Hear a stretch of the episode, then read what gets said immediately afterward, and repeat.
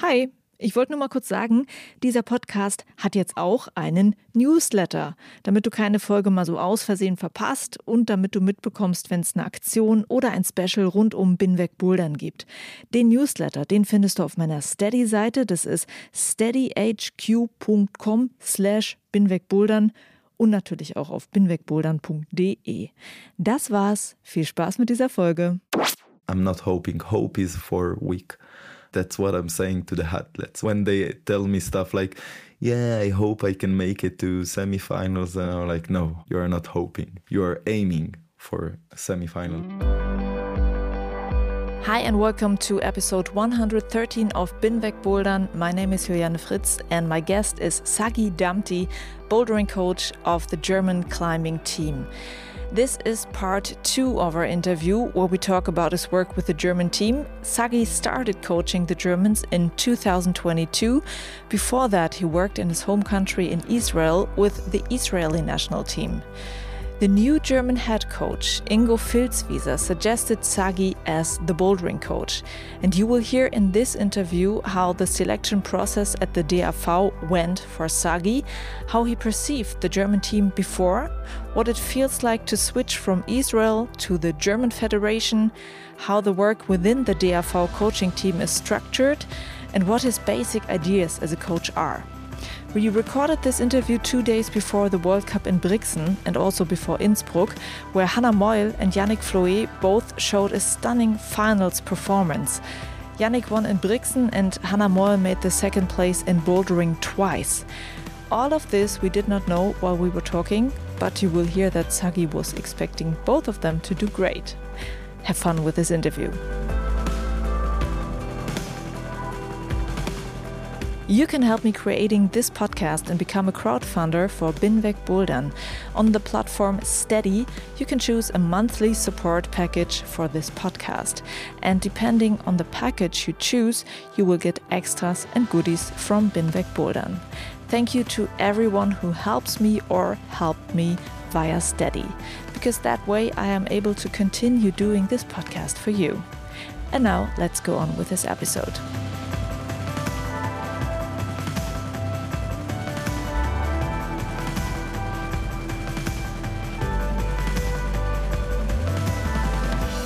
Sagi, we have talked about how you got into climbing, how you build up um, professional climbers in Israel. And now, after Urs left the DAV team as a coach after the Olympics, you became a part of the new DAV team. There's one head coach who's Ingo Filzwieser, but for every discipline, there's also a separate coach, and you are the one for the bouldering athletes. Yeah. Um, first of all, all the time that you were working with the Israeli team, did you ever had the idea in your head that you one day could coach another team in another country? Uh, of course, I had thoughts about it, but not directly. I always thought I will be one of the like the Israeli coaches that will walk Israel into the podiums.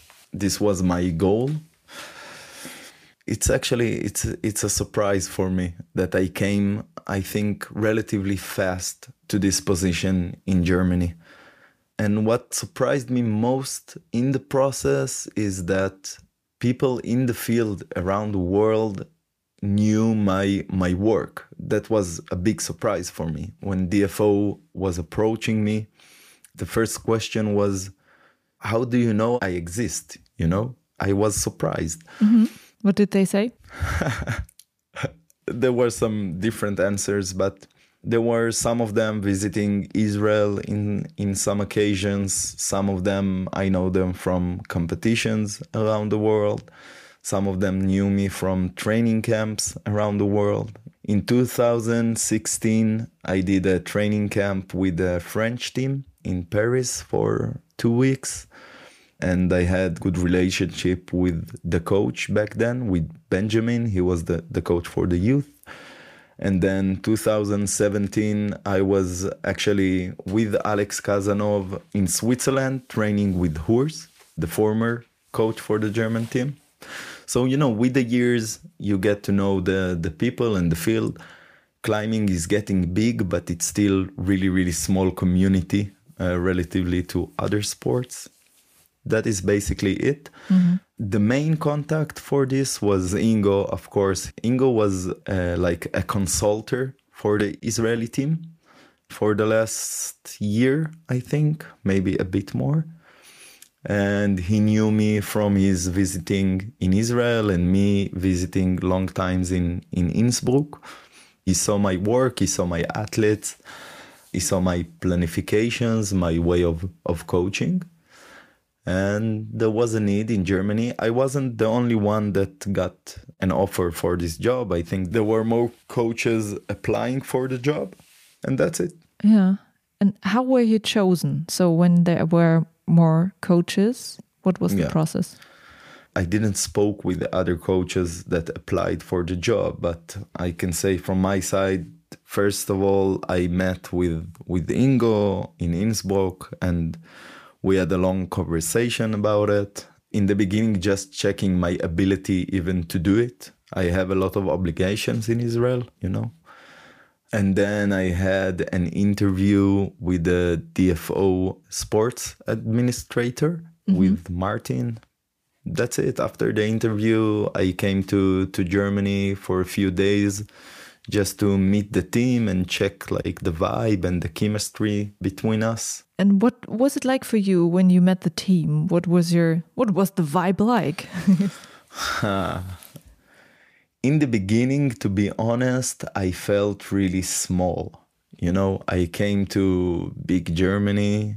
Yeah, for us in Israel, it's like a big nation of climbing uh, with a lot of big names like uh, Jan Hoyer and Alex Megos and Jule Wurm and a lot of good athletes in the German team. And so it was really exciting for me as well and I I gotta say in the first training I was super shy. I'm not shy person at all. I love talking and I'm really uh, emotional, you know, and everybody was super super nice and super welcoming. I was afraid in the beginning, you know, to come and meet with really high end climbers and to come coach them when they don't know you it's a bit frightening in the beginning, but yeah, step by step. Hmm. You already said that from the perspective of Israel, you look at Germany and see a lot of successful athletes, and you you named three of them. Uh, we all know them. Um, how did you perceive the German climbing team in the last years? I mean, you've been to all the competitions too. What is like uh, your opinion to how they performed in the last years? Um, I'm afraid to sound a bit harsh, but it's not my intention. So the last years weren't very good for the German team. So, but if we're talking to compare about the past, if we're talking about 2014 till 16, it, it was glory years for the German team with Jule Wurm and, and uh, Jan Hoyer and Alex Megos um, doing a lot of great achievement. Then I think the year 2019, 2020, and 21 was not the best years for German team. And yeah, I'm here to change it, I hope. but actually we see the things changing. I think that Ingo was doing amazing work in the last year with the team and in the, the last winter training.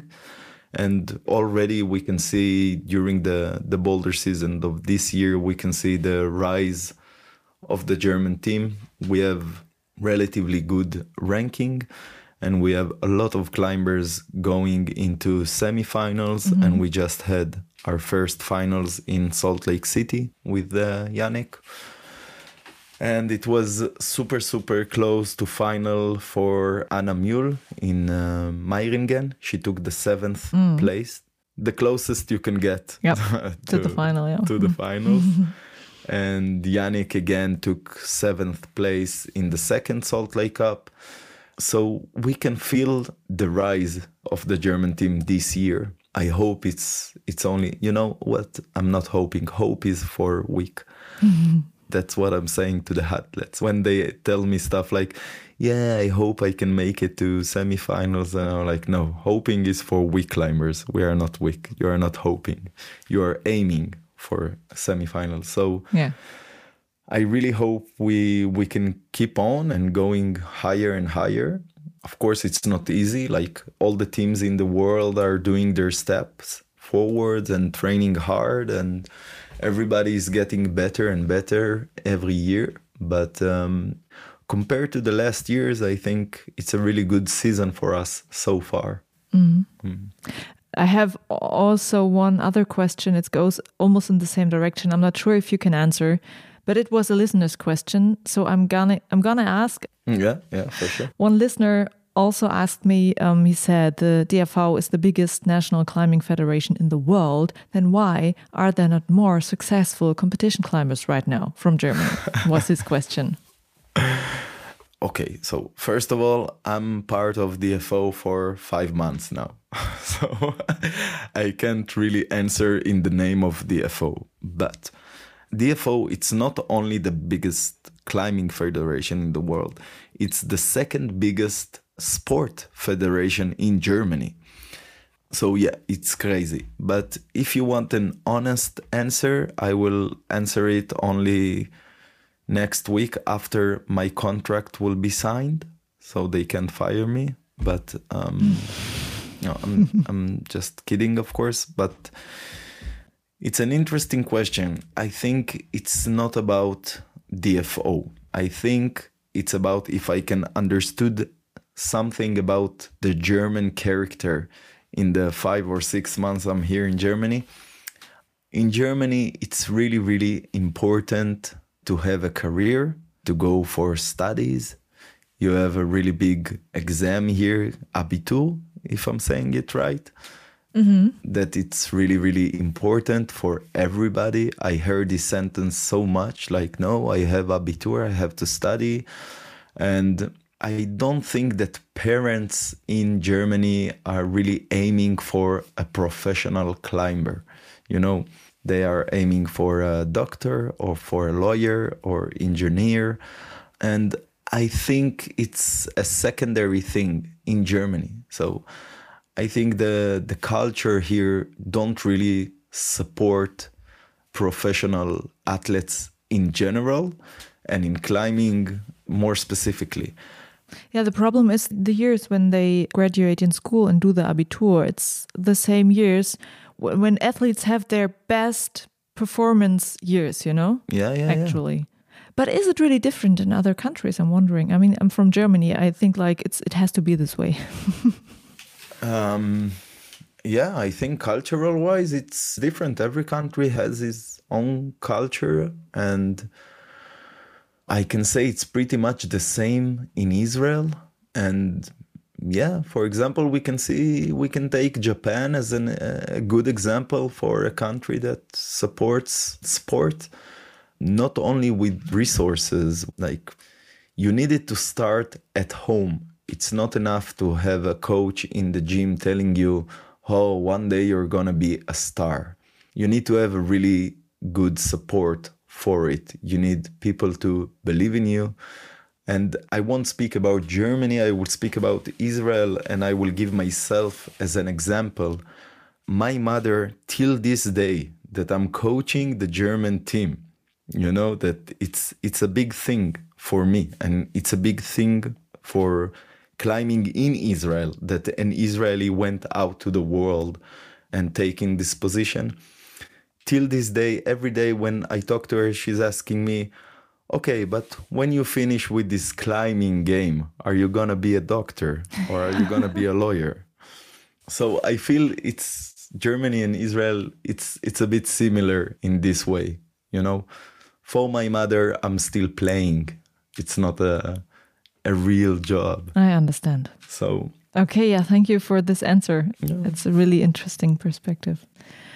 And uh, back to your start with the German team, when you met them, did an idea develop in your head how you would approach this new job?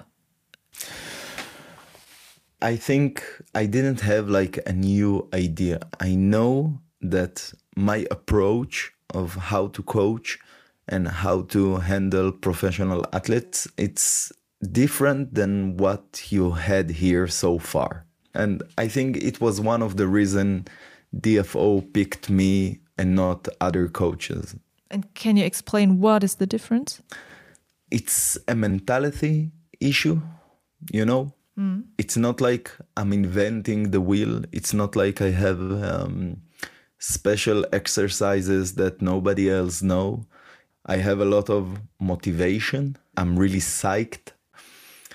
And I think that the fact that I'm relatively young in the field and I'm coming with a really different mentality than the German mentality, I think DAV also uh, looked for something like that. And the other change is that the whole team is differently structured now with a head coach, then coaches for the several disciplines. How is the work in this team structured when there are like several people working with the athletes? Because there are some athletes who do bouldering and also combined, for example. Yeah, yeah, yeah. Well, actually, the coaches has, have really good communication between them, and it's good that there is one coach that is responsible to handle and manage everything inside the coach team. If it's interesting to tell, I don't know, but once a week we have a meeting of all the coaches and we discuss everything. And we discuss the athletes and the programming and the stuff we need to do we are always updating each other with everything. Like the end of every day in the competition, I will write in the trainers group, I will write a summary for each athlete. So we do need to have a lot of communication. And we have Ingo as the head to synchronize everything together. And I think it's going pretty well this year. For example, this year the the speed team made new achievement they broke the records of the women and men on the speed route and just now we had a win in in alco for the speed team and for the boulder team we talked about it we're going pretty good for us this year and now the lead season start and we'll see how it goes i hope well so i think the new structure it's I can't say if it's better because I'm not familiar with the old structure, but for me, it looks like it's working good. Mm. And can you uh, say what would a typical training week look like? You said you have a meeting once a week, and then do you meet athletes every day or like every second day? What do you do with them? So basically, the athletes are training almost every days. Every day, of course, they have rest days or stuff like that. But we have a training center in Munich. Most of the team are training in Munich. Most, not all of them. And yeah, we see them almost every day. For me, I'm a bit limited with my days. So I see them between three to four days a week. And Ingo see them between four and five days a week. And same with the with the other coaches. They see us a lot. Okay. yeah. You just said that most of the athletes live in Munich. I know in the past it was like there were two training centers, Cologne and Munich. Yeah. So is it more like the idea that more athletes come to Munich so that this is the big yes. center or we really want to, but it's not easy. Germany, it's a huge country not everybody lives in the same place. So I think around 60 to 70% are in Munich and the rest are in Cologne or, or Berlin or other places. Of course, we are in touch with them as well, but they don't see us day to day basic. The athletes that don't live in Munich are coming to Munich every month or two months to, to train with us. Uh, we have training camps together. And uh, like uh, from Berlin, you have Elias. Yeah. What is it like to work with an athlete from Berlin? Like, do you have Zoom meetings in the times when when he's not in Munich? So Elias is a perfect example for a perfect athlete. We stay in touch. We don't do Zoom meetings. He gets his planification and he works with his planifications. But Elias comes a lot to Munich, at least once a month. staying here for a week, training with us. And that's how it goes. Um, it really depends on the athletes. You need to remember it's an adult team. So it's a bit different. Every adult has his own approach to stuff.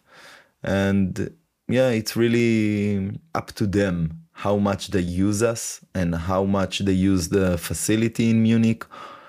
And it's not only about the, the facility, there is a lot of advantages of being in Munich. You are closest to a lot of stuff that DAV can provide to you, uh, stuff like um, physiotherapy and other other stuff we have in the Olympic Center but yeah it's their decision eventually. They're adults they have more stuff in life they are students they go to university they have families. It's not obvious that everybody will come to to munich. Yeah.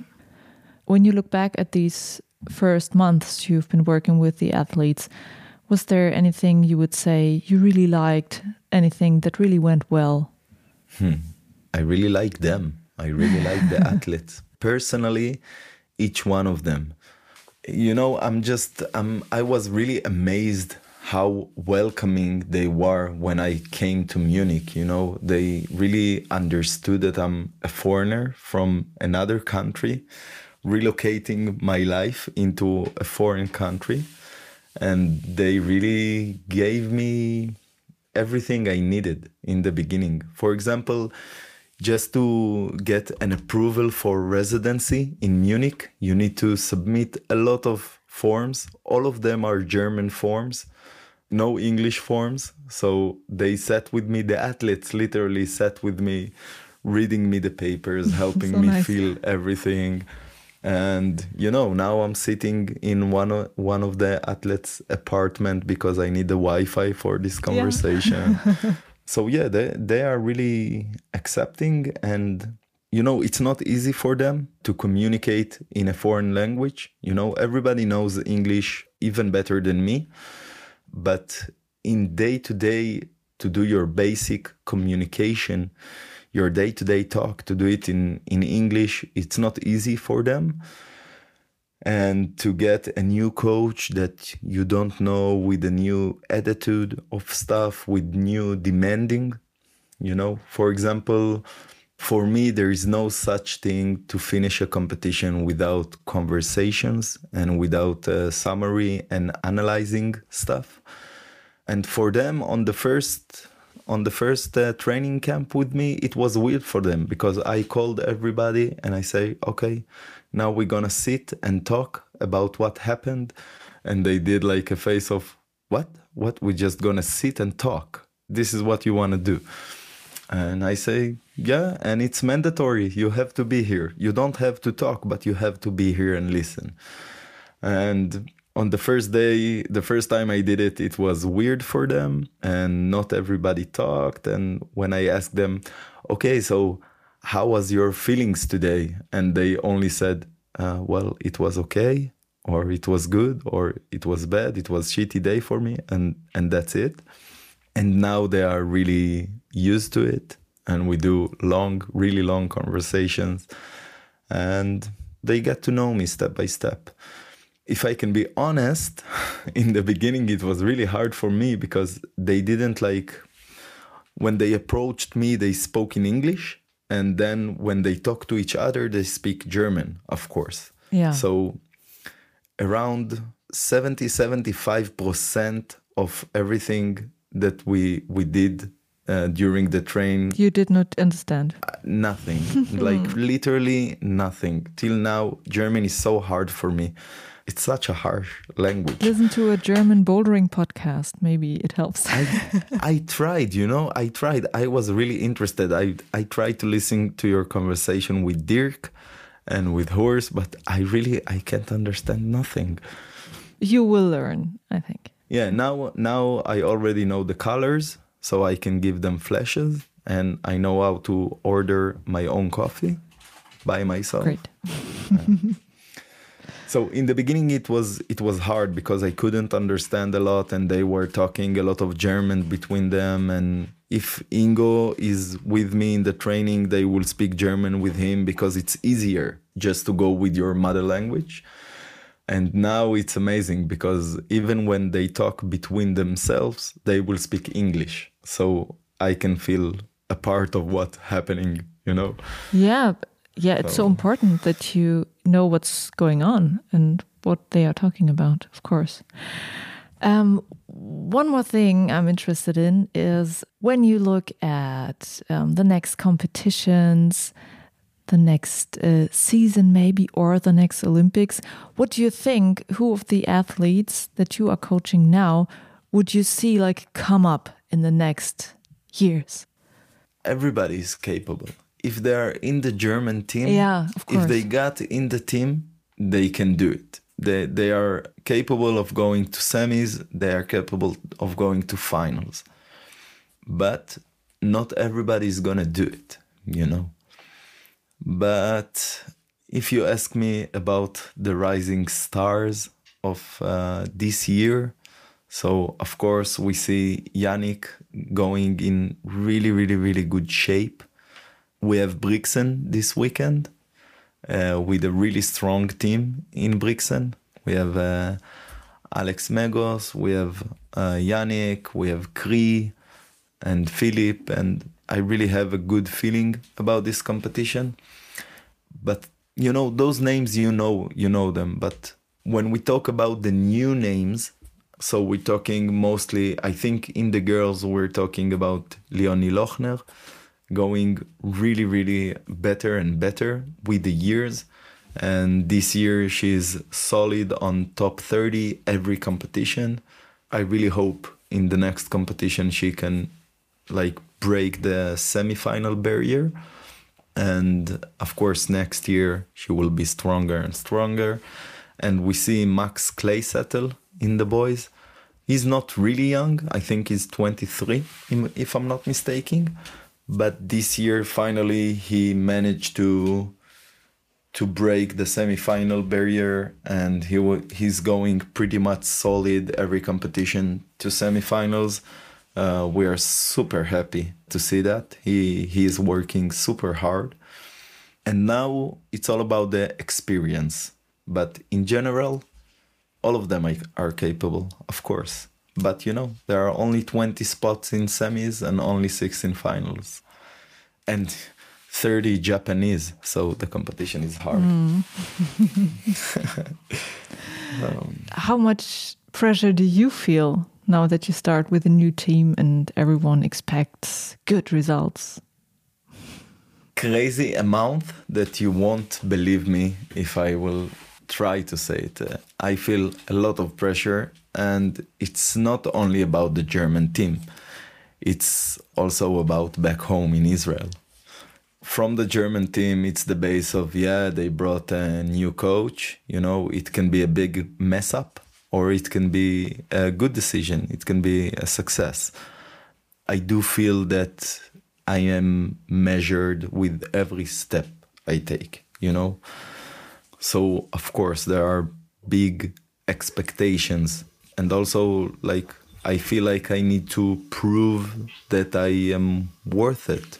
They had other options, and yeah, I feel that I need to prove myself.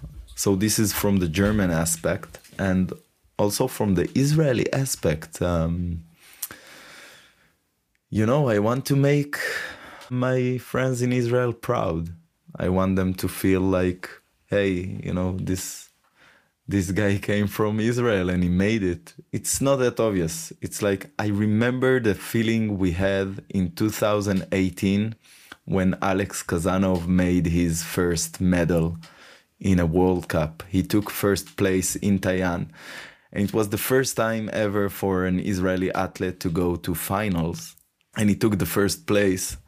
And it was amazing. All of us in Israel went crazy with it. And of course, I'm not a top athlete, but I feel like I want to make Israel proud, you know? yeah, I understand. I really remember the World Cup with Alex Khazanov, and you really had the feeling how important it is for the country, really. And also, Alex Khazanov is so cool as a co commentator, I think. so cool and funny. I think so too. Really enjoyed every time when when he was a co-commentator. Last question, not about sports, just about you being new in Germany. What do you do in Munich when you're not coaching or bouldering?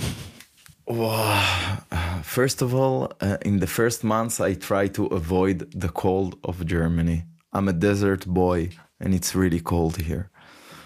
What I'm doing in in Munich, I didn't do like tourist stuff. I don't even know what to do. Like, what is the tourist stuff to do in uh, Munich?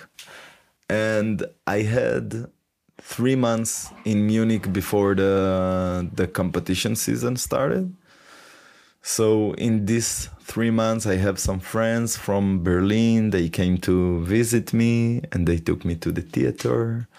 But I'm a crazy guy. I do a lot of fun. I'm going to parties under bridges. So. so are there cool bridge parties in Munich? Cool bridges, cool parties. yeah, for sure. Um, to be honest, Munich it's a bit um, it's really different than where I lived in Israel. It's a really, really, really big city. Feels like a bit industrial. So there are some weekends I'm traveling to Innsbruck. I really like Innsbruck and the mountains, and I have some friends there. Or I go to Berlin to visit friends. Most of my time I'm just about the climbing, you know, or I'm climbing myself, or I'm thinking about climbing, or it's pretty banal, but this is what I do. Well, thank you for telling us. And I think it was really interesting talking to you. So I thank you that you took the time before the World Cup in Brixen. And um, I wish you lots of fun with your athletes there. Yeah, I hope you will see a final this weekend. With a German. Yeah, for the German. yeah. yeah. This was part two of my interview with Sagi Damti. Thank you, Sagi, for talking. I'm excited to see some more comps and wish Sagi and the German team all the best. If you want to see more of his work, of course, follow Sagi on Instagram. His account is linked in the show notes. Thanks for listening. Juliane mein Name und ich bin wegbouldern.